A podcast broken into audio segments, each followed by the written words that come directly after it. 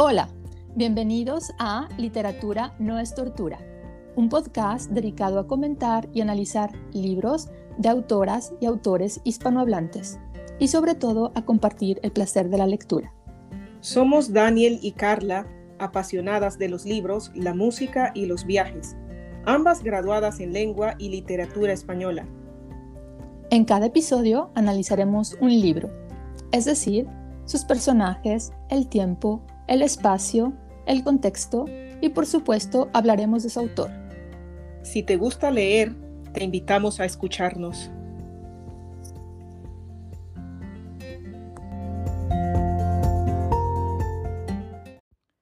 Oyentes, ¿cómo están?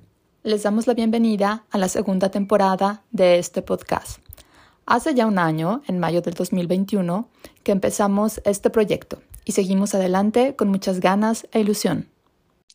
Daniel, ¿cómo estás? Muy bien, Carla, ¿y tú? También, ¿te acuerdas que hemos comentado que leer es un hobby muy solitario? Sí, y, que por eso es muy bonito cuando se puede compartir ¿no? nuestras experiencias con los demás. Claro, compartir las reflexiones sobre lo que uno lee con otras personas es muy interesante. Queremos darle las gracias por escucharnos y por sus comentarios. Y también contarles que en esta segunda temporada vamos a seguir hablando de obras clásicas de la literatura en lengua española, pero también queremos analizar libros recientes que hemos leído y que nos han gustado. Sí. Por ejemplo, lo que va, el libro que vamos a tratar hoy, ¿no? Claro, eh, son libros de autores o autoras nuevas o nuevos y creemos que los tenemos que compartir y difundir porque realmente valen la pena. Así es que en este primer episodio de la segunda temporada conversaremos sobre Brenda Navarro y su primera novela, ¿no? Casas Vacías. Quédense con nosotras. ¿Quién es Brenda Navarro? Brenda Navarro, pues es una autora mexicana que nació el 26 de febrero de 1982. Uy, es la autora más joven de la que hemos hablado, ¿no? Sí, y bueno, esta novela de la que vamos a hablar hoy es su primera novela que también fue publicada en el 2018, es muy, muy reciente. Sí, fue publicada por eh, la editorial Caja Negra, que es una editorial independiente, y ha tenido un éxito arrollador, ¿sabes? Sin publicidad, sin, sin grandes este, ferias donde presentarse, pero eh, está disponible en internet y un montón de gente se la ha bajado y se la ha leído. Y ha tenido tanto éxito que en el 2020 Sexto Piso la publicó también. Sí, de hecho, pues ahora también en Sexto Piso ha salido la segunda novela, ¿no? De ella, que se llama Ceniza en la Boca. Y sí, bueno, sabes que yo leí en el periódico El País eh, que dijeron sobre Brenda Navarro que con su primera novela se ha colocado a una altura difícil de alcanzar. ¿Qué opinas de esto? Pues bueno, como vamos a ver en el análisis de, este, de esta su primera novela, es, sí, podría decirse que tiene un, la puedo ver como una gran escritora y es, no, sí, es por su forma de escribir, que tal vez muchos puedan ver como algo simple, pero también es la profundidad de los temas que toca, ¿no? Sí, tienes toda la razón. Y bueno, solamente para contar un poquito más de Brenda Navarro, tenemos que decir que ella estudió economía y sociología en la Universidad Nacional Autónoma de México y también estudió en Barcelona una maestría de estudios de género, mujeres y ciudadanía y actualmente vive en Madrid, España y también pues ella fundó el proyecto Enjambre Literario, ¿no? Que creo que según lo que estaba leyendo ya no, ya no, ya no está, pero en esos años em, pues era como un espacio de difusión para otras voces femeninas en Latinoamérica y creo que ahí también se difundieron otros textos de otras autoras nuevas. Sí, sí, tienes razón. Y bueno, pero Brenda Navarro no solamente ha escrito novela, también ella empezó escribiendo cuento eh, también ha escrito ensayo y poesía. Sí. Hay un cuento muy bueno de ella que también está disponible online, que se llama Jauría de Perros, que como lo que escribe Brenda Navarro se lee muy rápido, pero tarda, tarda en olvidarse porque son temas de verdad fuertes. Y bueno, antes de entrar en el resumen, queremos decirles que esta novela es una novela fuerte. Incluso Daniel tenía alguna reticencia para que habláramos de ella, ¿no es verdad, Daniel? Sí, sí, ya van a ver ¿no? por, qué les, por qué tenía esa reticencia, ¿no? Pero, pero sí, la verdad es que también vale la pena eh, analizar, ¿no? Y, y, ver, destapar, ¿no? Eh, estos temas que, que se tratan en la novela. Claro, porque si bien la literatura es maravillosa para evadirnos, también la literatura tiene la función de hacernos pensar, reflexionar, sentirnos incómodas sobre temas que ahí están, pero que a veces no queremos verlos o no queremos hablar de ellos, pero vale la pena reflexionar sobre, sobre temas que no nos gustan y que, que pueden hacernos daño o que a lo mejor no compartimos el punto de vista de, de la autora. Sí. Así que, bueno, esperemos que, que disfruten eh, eh, el resumen y el análisis de este libro. Empezamos con el resumen, Daniel. Sí, bueno, pues es una novela relativamente corta, como de unas 160 páginas. Y eh, a primera vista, pues nos damos cuenta que habla de la maternidad. Son, son dos, como decir, dos historias, ¿no? Que se van a entrelazar por un niño. Sí, exactamente. Son dos tramas, ¿no? Son dos mujeres sí. diferentes, cada mujer con, con, una historia. Las dos historias son complejas, están cargadas de, de, de, de muchas cosas que, que, nos van a hacer pensar y sí. nos, van a, nos van a dejar en shock. Sí, sí, eso es lo que a mí me dejó mucho en shock la novela, ¿no? La primera historia, pues, es, es una mujer, las dos eh, mujeres viven en México, ¿no? Eso tenemos sí. que decir en, la Ciudad de México, pero vienen como de clases distintas, ¿no? La primera mujer está casada con un español y, bueno, eh, habla al, al, principio, ¿no? De que tenía un amante.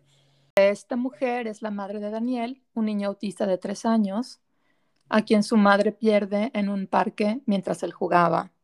Sí, y ella pues fue en un descuido, ¿no? Porque ella ese día estaba triste viendo pues el teléfono eh, porque acababa de cortar, ¿no? Vladimir con ella. Su amante.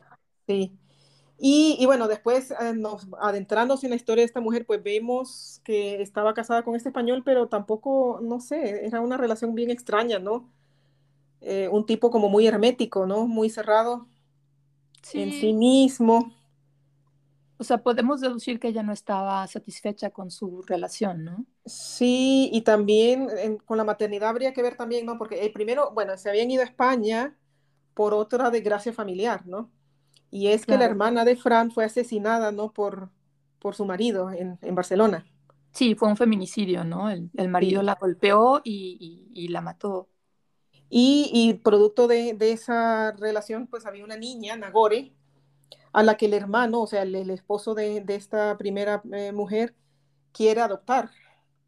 Sí, exactamente. Y en, precisamente en ese momento ella también se da cuenta que está embarazada. La cosa es que tiene al niño ahí y regresan con dos niños, ¿no? O sea, te imaginas, ella no era madre, ya estaba muy como agobiada, ¿no? De, por, por ser eh, madre primeriza y también encima tiene que ser madre de una niña de, de seis años. Claro, esta niña será la hija no deseada de la madre de Daniel, ¿no? Sí, sí, también se mira, ¿no? En la historia que no es una, o sea, que ella no, en realidad no quiere a la niña tampoco, ¿no? Sí, o sea, bueno, no, no es que no quiera a la niña, no quiere ser la madre de la niña. Sí. Y todo sí. se complica más cuando ella se entera que su hijo es autista. Sí. ¿No? Entonces es como de repente demasiado. Sí, y, y, para, y para colmo, pues esto, ¿no? Después desaparece el niño, ¿no? Se lo roban. Sí. Sí, exactamente. Bueno, entonces ahora vamos a hablar de la segunda mujer. Esta segunda mujer piensa que su realización depende de formar una familia, tener un esposo y ella lo que más desea es tener una hija. Sí. Al ver que su pareja no tiene intenciones de embarazarla, en su frustración decide robarse o secuestrar a un niño y ese niño será Daniel, a quien ella llamará Leonel. Sí. Y esto lo hace para satisfacer su, su, deseo maternal. Sí, imagínate hasta qué punto llega, ¿no? Claro, porque ella sí que desea ser madre. Estos deseos de ser madre son más bien una imposición de la sociedad. Sí, y también, bueno, no sé, en el caso de ella yo también diría como, y también con una compensación, porque para cuando miramos su pasado, ¿no? Sí. Em, que ella también no era una hija querida, ¿no?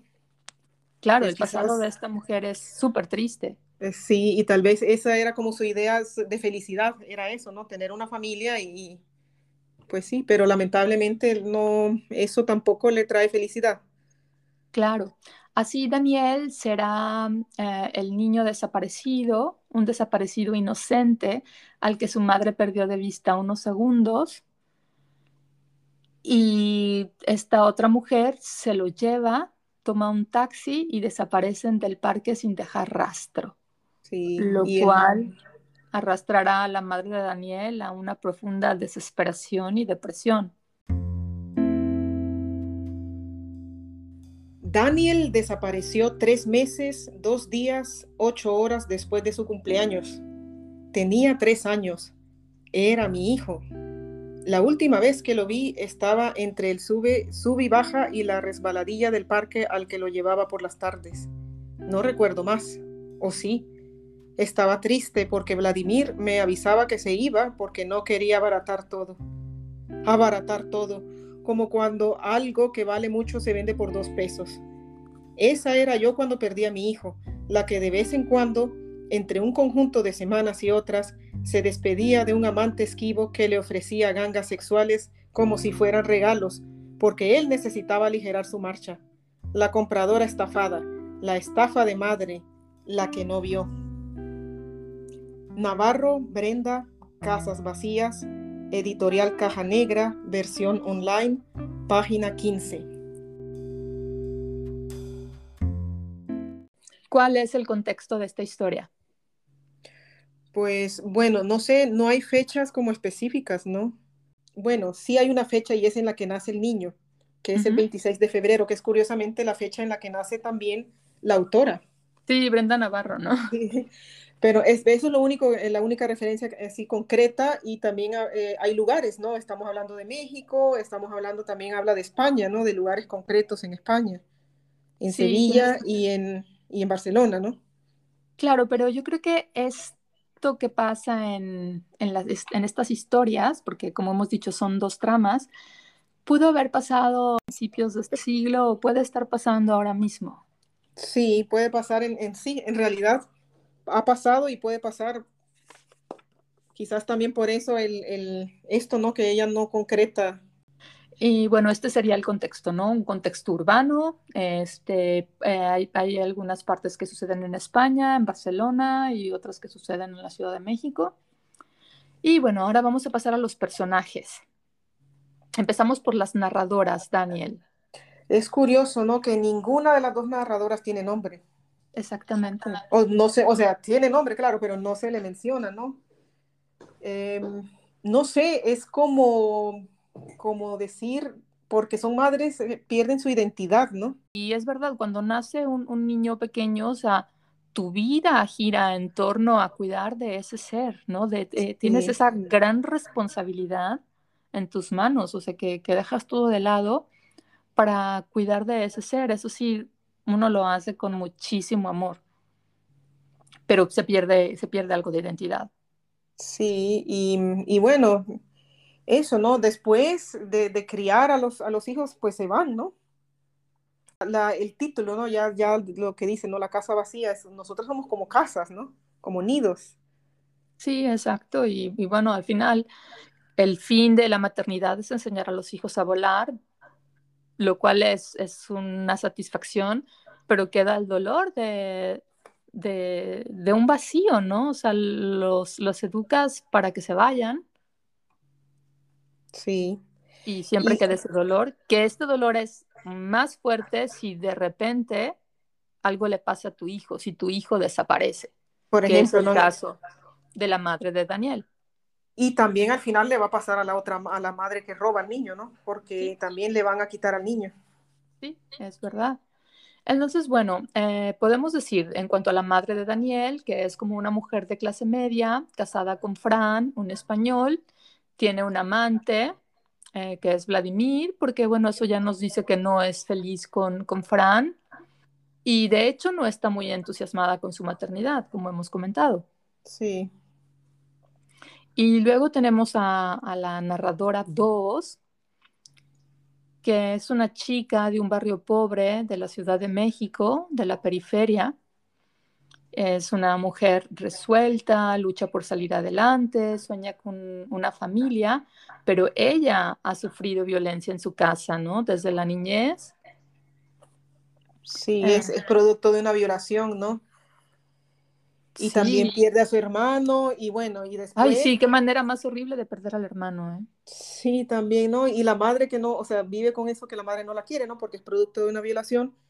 Y después ella, como por querer tener, eh, como por querer eh, poder eh, realizar su sueño de tener una familia feliz, incluso tiene que aguantar las atrocidades, ¿no? De, con, con su, con su, no sé, no es, no es marido, ¿no? Su Pero pareja. La pareja, este Rafael, que se llama, ¿no? Quería ser madre de los hijos de Rafael, que, en esos días, quién sabe qué le pasaba de tiempo atrás. Y aunque le preguntaba, ni decía nada. Porque así era él. Que qué chingados tenía de qué. Pues algo tienes, no digas que no, le decía. Pero nunca dijo, pues mira, me pasa esto, o siento que no sé algo, o mira, es que si te contara, pero nada. Y yo creo que aunque no lo acepte, soy de esas mujeres que prefieren estar con el hombre aunque no las quieran y que siempre dice, pues mañana será otro día, pues hay que hacer algo para estar mejor. Muy optimista o muy arrebatada. Por eso creí que Leonel iba a llegar y mejorar todo. Pero era nada más tapar el dedo con el sol. Lo que está podrido, está podrido. Ni modo. Navarro, Brenda, Casas Vacías, Editorial Caja Negra, versión online, página 40. Sí, bueno, hablando de Rafael, bueno, es, él es la pareja de, de la segunda narradora, que es un macho golpeador horroroso. Abusivo, ¿no? Que vi- vive de, a costa de, de ella, en realidad. y de su madre. Sí, y, y eso no, a, a él no le importa, o sea, es que él nunca la quiso, yo no sé por qué eh, ella, o sea, no sé si es que estaba cegada o por eso de, de querer realizar su sueño a costa de cualquier precio, ¿no? Se Sí, queda con este tipo. claro, pero algo que tenemos que mencionar aquí, Daniel, también es la sociedad que rodea a esta chica, ¿no? O sea, las primas, las tías, sabes, ya eh, estaban casadas, tenían hijos y se preguntaban, ¿y tú cuándo? ¿No? Sí, ¿Tú claro, cuándo sí. vas a poder ser realmente feliz? Porque creen que una mujer no puede ser realmente feliz si no se casa, si no tiene un hijo. Mm, sí, no es algo que con lo que tenemos que ir, eh, sí, que hay que trabajar, ¿no? Porque es Porque eso es súper actual.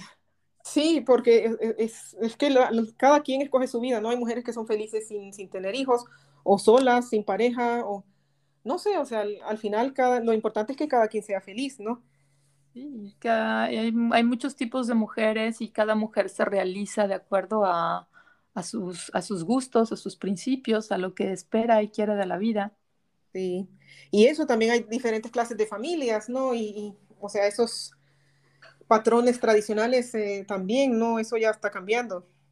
Claro, o sea, que para quien quiera eso, está muy bien, pero el problema es que no todo el mundo quiere eso, Sí, ¿no? Y eh, bueno, ahora vamos a hablar de Fran, que es el padre de Daniel, el español, que se casa con esta mujer mexicana, que como Daniel ha contado, eh, debido a la muerte de, de su hermana, tiene que viajar a Barcelona.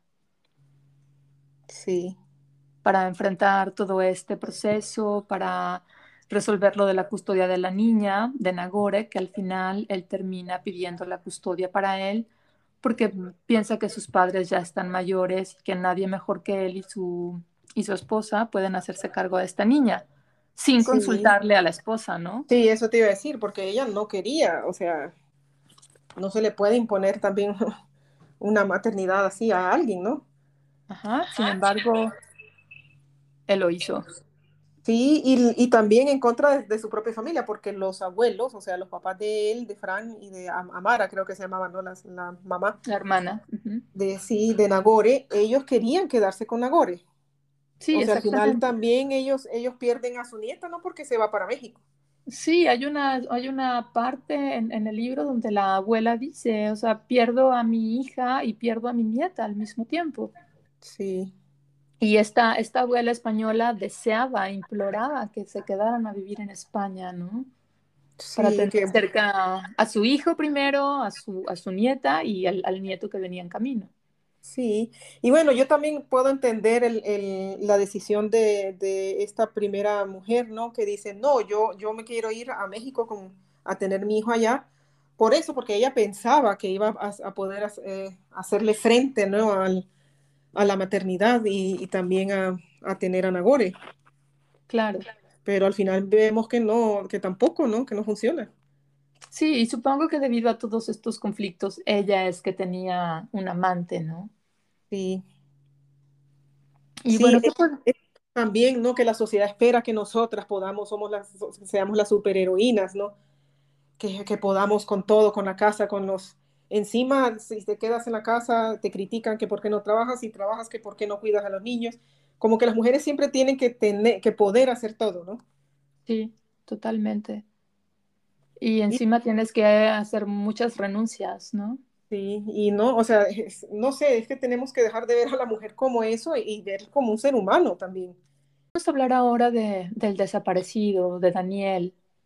¿Qué nos cuentas de Daniel? Pues es, así como vemos, es como de, la descripción del niño, de un angelito, de un niño lindo, ¿no? Uh -huh. Que bueno, por eso se lo roba también la, la segunda yo, ¿no? Eh, Porque un era un niño precioso. Sí, eh, pero pues poco a poco se van dando cuenta que algo no está bien con él. Uh -huh. Y resulta que es autista, ¿no? Requiere de, como, de por sí de todavía más, más entrega, ¿no? Por parte de, la, de las mamás, ¿no? Sí, claro, ahí tiene que haber una entrega absoluta eh, de la mamá y además, no sé, tienes que informarte básicamente cómo puedes eh, apoyar a ese niño a salir adelante, ¿no? Sí, sí, tienen, pues requieren de, de, atenciones, de cuidados especiales, ¿no? Sí, es verdad.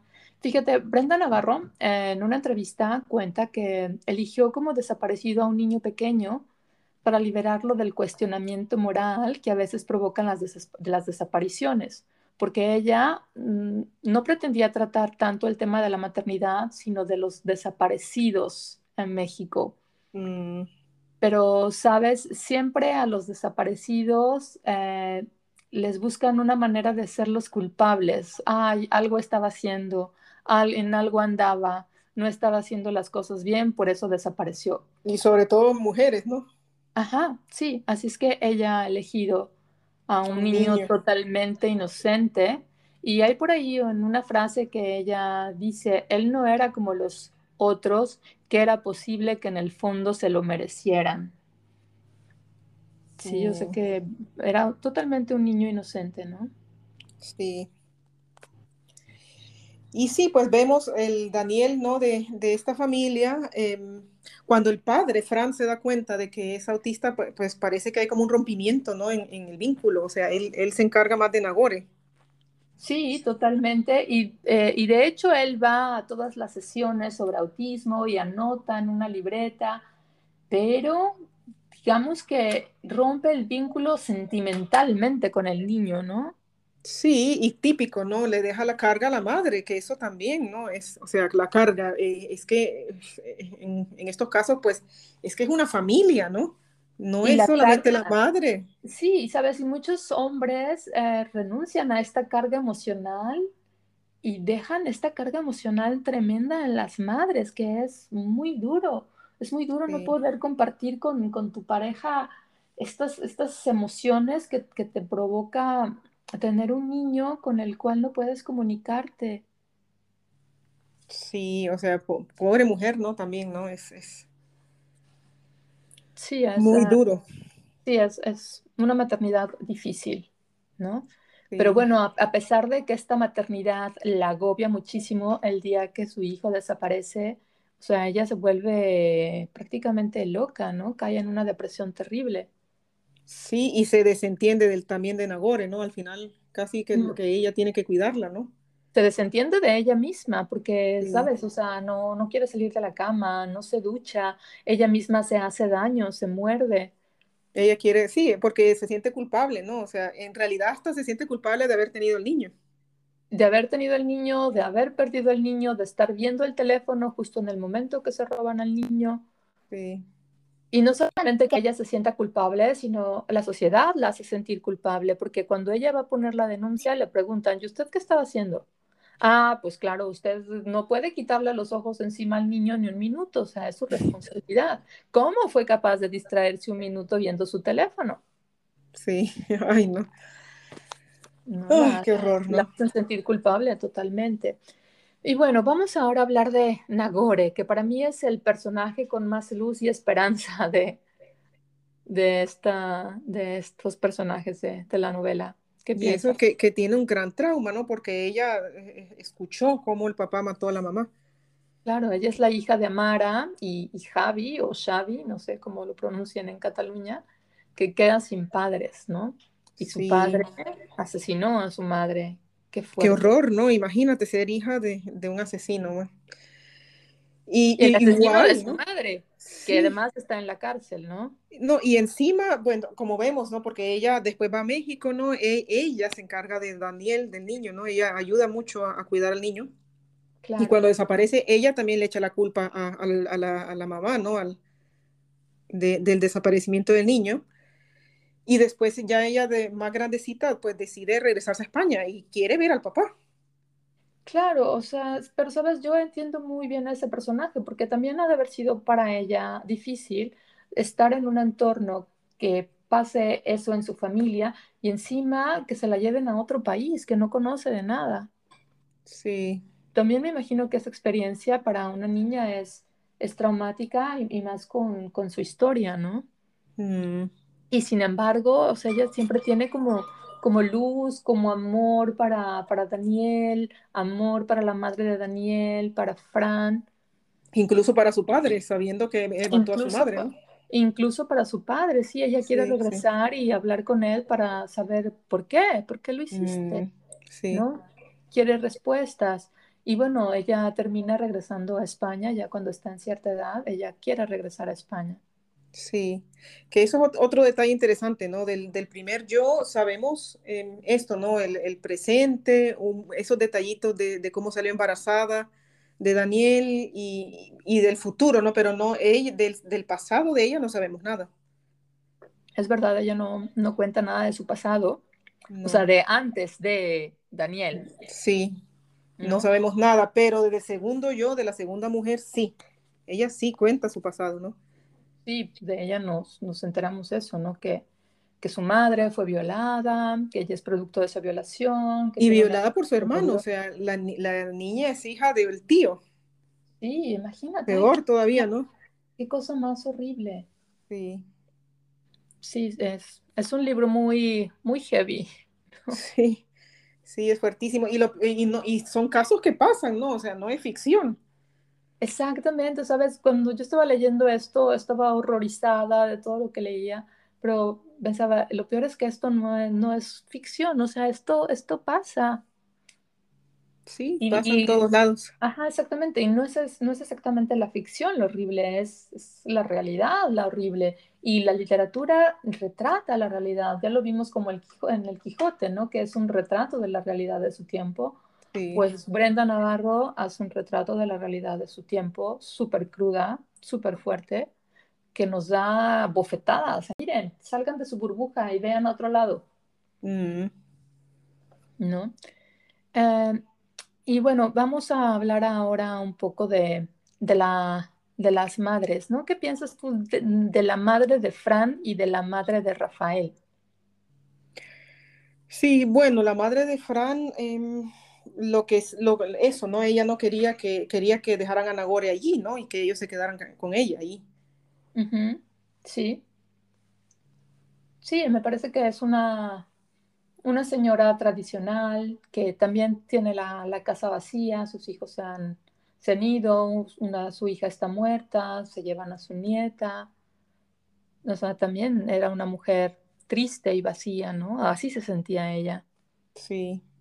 Y luego la madre de Rafael, la pareja de la segunda narradora, a mí me parece que es de estas madres, ¿sabes? Que, que repite el patrón y transmite el machismo al hijo. O sea, eres el príncipe que llegó a este mundo para ser atendido por todas las mujeres que te rodean. Sí, o sea, lo deja hacer, ¿no? Incluso le apaña las, las cosas malas que hace, ¿no? Sí, trata de, trata de taparlo, de ayudarlo, o sea, en lugar de decirle, eh, sé un hombre de verdad y cumple, o sea, no, lo, lo sigue consintiendo y le sigue haciendo creer que se lo merece todo y que puede tomar y dejar a las mujeres cuando, cuando él quiera, porque él es su pequeño príncipe, ¿no? Sí. Y bueno, después tampoco, no sé, eh, se confabula también con la mamá de, de la, de, la mujer, ¿no? De, su hijo, em, para desaparecer a, Leonel, ¿no? A Daniel.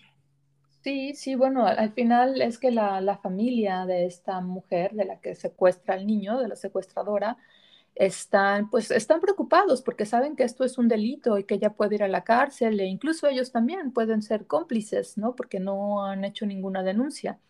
Entonces se organizan y la madre va haciéndole creer a la hija que la va a ayudar en su negocio. Y sí, la ayuda, se queda a dormir con ella y ella es la, la hija está muy contenta porque piensa que por primera vez la relación con su madre está funcionando, ¿no? Que por primera vez la madre la está ayudando, pero era solo un plan llevarse al niño. Mm. ¿Qué supones que, ¿Mm? pasó con, el, con el niño? Bueno, yo, yo me imagino que lo, desaparecieron, ¿no? Lo, sí, ay, bueno. ¿Qué, ah, es algo que mi, digo? mi interpretación fue que, que, lo, que lo regresaron a las autoridades, que lo dejaron por ahí en alguna en alguna este, institución, así como dejamos aquí a este niño a ver quién pregunta por él, ¿no? Porque no sé, no, me imagino tanta crueldad. Eso, eso sería lo correcto, pero no sé, es, al final solo llega uno, creo que el hermano de Rafael, a dejarle unos zapatitos a la, a la, a la mamá, ¿no? No sé, es, a, mí, a mí me da la impresión de que lo desaparecen, ¿no? Ay, y digo, no sé. Solo de pensarlo me duele el corazón. Sí, digo, qué cruel, ¿por qué no, por qué no lo devuelven? No sé, hubiera, bueno, pero eso, ¿no? Es que uno no puede juzgar porque no, pero es, es, que son unas reacciones que no, no sé, a mí eso me ha dejado como en shock. ¿no? Que no son humanas. Sí, porque no sé, lo, normal tal vez hubiera sido sí, o devolverlo anónimamente, ¿no? Porque, porque también sabemos que la mamá nunca recupera, o sea, que la verdadera mamá nunca recupera al, niño. Y bueno, como eh, hemos dicho, todo esto sucede en, en la Ciudad de México pero también parte de, la novela sucede en Barcelona, ¿no? Y yo creo que con esto la autora nos quiere decir que esto puede suceder en, cualquier lugar, ¿no? Sí, Esta violencia contra las mujeres, estas maternidades insatisfechas, estas maternidades criticadas, pueden pasar en cualquier lugar. Sí. Y en cualquier clase social, ¿no? ¿Qué dirías tú del tiempo en la novela? Eh, pues eso, ¿no? Que por lo menos en el caso de la primera, yo eh, miramos que, que casi no habla de su pasado, sino que habla como a partir de la desaparición del, del niño hasta y cuando Nagore se va, ¿no? Sin embargo, Daniel, te fijaste que hacen un uso, bueno, las dos narradoras hacen un uso constante del pretérito. Mm. ¿Sabes? Esto es, indica como eh, la imposibilidad de estas mujeres protagonistas a la felicidad, ¿no? O sea, como que están atrapadas en, este pasado de, violencia, de frustración, de soledad. Sí. Y también es como, ¿sabes? Casi como si estuvieran hablando dos personas muertas. Sí, no, por eso, lo de las casas vacías, ¿no? Exacto, e incluso hay una frase también que dice, porque los muertos somos los que buscamos. Ellos, los desaparecidos, siempre seguirán vivos. Y, mm. eso tiene que ser así. Si tú como madre pierdes a un hijo, o sea, ya que se muera es un dolor, mm, o sea, no me lo quiero ni imaginar. Pero tener un hijo desaparecido es peor que tener un hijo muerto, ¿sabes? No saber qué pasó con él.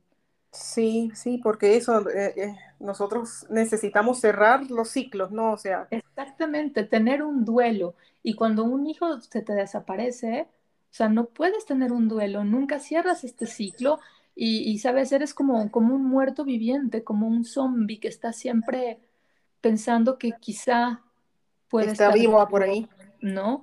O si no, torturándote cómo pudo haber sido su muerte, si habrá sufrido, no sé, tiene que ser algo, Es algo horrible, ¿no? horrible. Sí, sí, toda la solidaridad y empatía con la gente que, que esté en esta situación, Sí. ¿no? Y bueno, ahora hablemos de, de la estructura. Sí, es, es muy interesante, ¿no? Bueno, es, estamos, a, a, simple vista son tres capítulos, ¿no? El libro Uh está -huh. formado por tres capítulos y en cada capítulo eh, nos damos cuenta, ¿no? Que está formado por dos partes, que son las, las dos yo, ¿no? Las dos mamás. Sí, las dos mamás, o, o la madre y la secuestradora. Sí, y, y sí, y, y, después, o sea, poco a poco, con la información al final es que nos vamos dando, o sea, o en medio de la historia que, es, que se trata del mismo niño. Sí. Sí, al principio no, no nos damos cuenta de eso, pero poco a poco no se va llenando la información. Y sabemos que, que Leonel, que así le llama la secuestradora, es Daniel. Sí, y que la secuestradora no es que fue casualidad, sino que también ya, ya había visto al, al niño, ¿no? En una fiesta. Claro, porque ella se dedicó a hacer paletas de, de, chocolate y gelatinas y las repartía en, en, fiestas. Y una vez repartió en una fiesta de gente rica y ahí fue que vio a este niño, ¿no? Vio a este sí. niño tan bonito y una vez en un parque caminando lo volvió a ver y dijo, ay, este es el niño tan precioso de la fiesta y es que decide robárselo.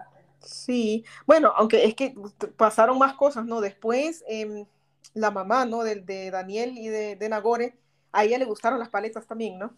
Sí. Y ella, al celebrar el, el tercer cumpleaños del niño, ella compra, le pide esas paletas también uh -huh. a esta mujer y ella así se da cuenta también de dónde vive, ¿no? Claro. O sea, es, es que de verdad ya lo, ya lo estaba como planeando, ¿no? Aunque bueno, sí, no sé si al principio quería, o sea, si de verdad quería robárselo, pero después eh, sí. Yo creo que fue como en, en un acto de... De desesperación, ¿no? De desesperación, ¿sabes? Algo que también me, me, gusta mucho de la novela es que en un principio puedes decir, ay, sí, odio a la secuestradora, maldita, cómo fue capaz de robarse al niño. Sí, es un acto totalmente reprobable, pero cuando uno llega a tener compasión por esta mujer, sí. no, eh, no, sé si a ti te pasó lo mismo. Sí, sí, me llena de compasión, ¿no? Y bueno, no es justificable, pero pero sí, es que hay que leer, entender, ¿no? Todo, todo lo que ha pasado, su pasado, ¿no? Y, y, y ese ideal que tenía, ¿no? Que quería, ¿no? De, de, ser feliz. Claro. Y también con la madre, lo que me pasó es que tampoco me parece sí que sea una víctima absoluta que diga, ay, pobrecita, pobrecita. O sea, ella también tiene, ¿sabes? Sus, sus claroscuros, ¿no? No es así la buena, buena, ni la otra es la mala, mala. Sí, o sea, son sí. como personajes de verdad. Sí, que por eso, ¿no? Como es tan real, ¿no? Claro. Que desmitifica, ¿no? El, la, estos papeles de, de, las madres, ¿no? Totalmente, totalmente. Eso desmitifica que, que todas las madres son, eh, son santas, abnegadas y maravillosas. Y bueno, es que de verdad, es que no creo que exista una madre que solo sea santa, no, es eso, ¿no? Es que somos seres humanos. Totalmente. Y, también, sabes, eh, en cuanto a, a, la madre de Daniel, te quedas pensando que aun cuando uno desea ser madre y recibe a sus hijos con todo el amor del mundo, es muy duro ser madre. Hay, hay muchas renuncias a las que uno tiene que, que enfrentar. Tienes recompensa, por supuesto, pero, pero es duro, ¿no? La maternidad, y hablo en mi caso personal, es una, está siendo una experiencia maravillosa, pero no siempre es miel sobre hojuelas, tiene momentos difíciles. Sí, y cada etapa, ¿no? No solamente cuando son, no solo cuando son niños, siempre, ¿no? Siempre hay, hay obstáculos, hay cosas que vencer, hay, hay... Sí, son relaciones, ¿no? Con los hijos que no, siempre son fáciles tampoco.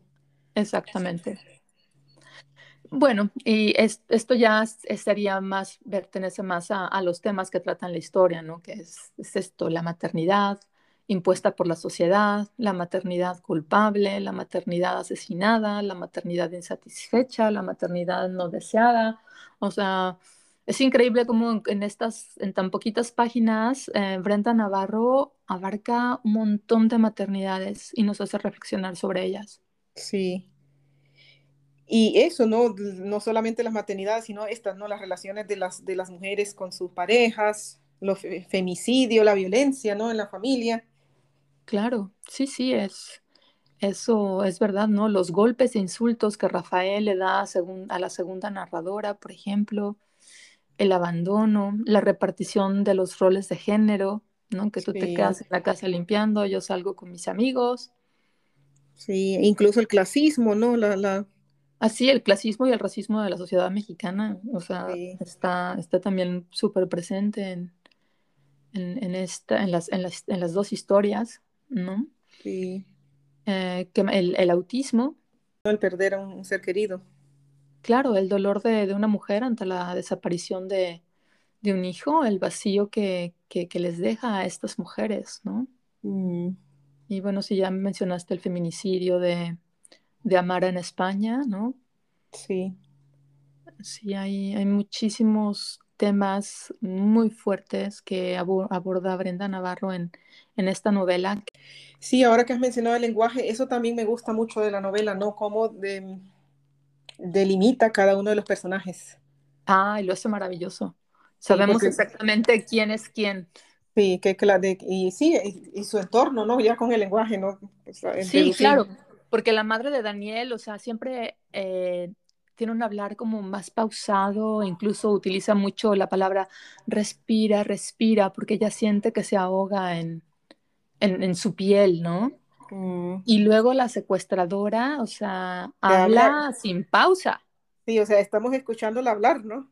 Sí, sí, sí, totalmente. Es como un monólogo interno que, que pero está hablando sin, sin parar y nos cuenta todo de ella sin filtros, ¿no? Sí. Y yo creo que justamente esto hace que llegues a compadecerla. Mm. ¿No? Es eh, que, que, te cuenta toda su historia sin filtros y dices, hijo, en el fondo esta mujer ha sido una víctima también. Es una novela que me ha dejado en shock, pero, pero también la puedo recomendar, ¿no? y y sí, es, me, me, ha gustado leerla. Y ya quisiera leer también la segunda novela, que también, es, también tiene, tiene unas temáticas muy fuertes, ¿no? Ay, bueno, yo necesito, como dice ella, respira, respira. Sí. Para, para volver a meterme en una novela así tan... Ah. Sí, muy, muy cruda, ¿no? Pero sí, es, cruda. Sí, vale la pena leer a Brenda Navarro. No, no perdamos la oportunidad de reflexionar de, de temas actuales a través de la literatura. Sí. Y bueno, Daniel, antes de irnos, vamos a comentar qué estás leyendo. La carretera, ¿no? De la generación Beat. Ah, ok. Sí, on, the road se llama en inglés, ¿no? Sí. En el camino está traducido en, en, algunos lugares. Sí, de qué ¿Y qué tal? Pues también otra realidad. Eh, uf, eh, bueno. Sexo, drogas y rock and roll. Sí, sí, sexo, drogas y rock and roll podría resumir, ¿no? El, y el viaje en la carretera, ¿no? La descripción de, Estados Unidos, ¿no? Las calles. Ok. Sí, está, es interesante, también recomiendo su lectura, pero también no es una realidad así muy, no de color de rosa tampoco, ¿no? Vale, bueno, pero siempre está bien leer cosas diferentes. Sí, ¿y tú qué estás leyendo? Bueno, yo estoy leyendo eh, cinco novelas cortas de Anton Chekhov. Ah. Que bueno, ya desde hace mucho tenía ganas de, de leer y bueno, ahora estoy leyendo una que se llama El Duelo, porque son cinco en este libro. Y sí, es eh, bastante interesante y me hace un poco entender el, el carácter ruso, que hoy en día poca gente lo entiende. Sí. Eh, y sí, bueno, pero política aparte, eh, es, Chekhov escribe muy bien. Son clásicos, ¿no? Totalmente, totalmente. Y los clásicos siempre vale la pena leerlos. Sí, yo, yo tengo pendientes sus cuentos, no quiero leerlos en algún momento. Okay. Bueno, Daniel, pues esto ha sido todo por hoy. Em, Hoy no estamos grabando juntas por, eh, por nuestras diferentes ocupaciones, pero espero verte pronto, Daniel, y volver a compartir con, contigo. Mientras tanto, les mando un saludo a nuestros oyentes y nos escuchamos en junio.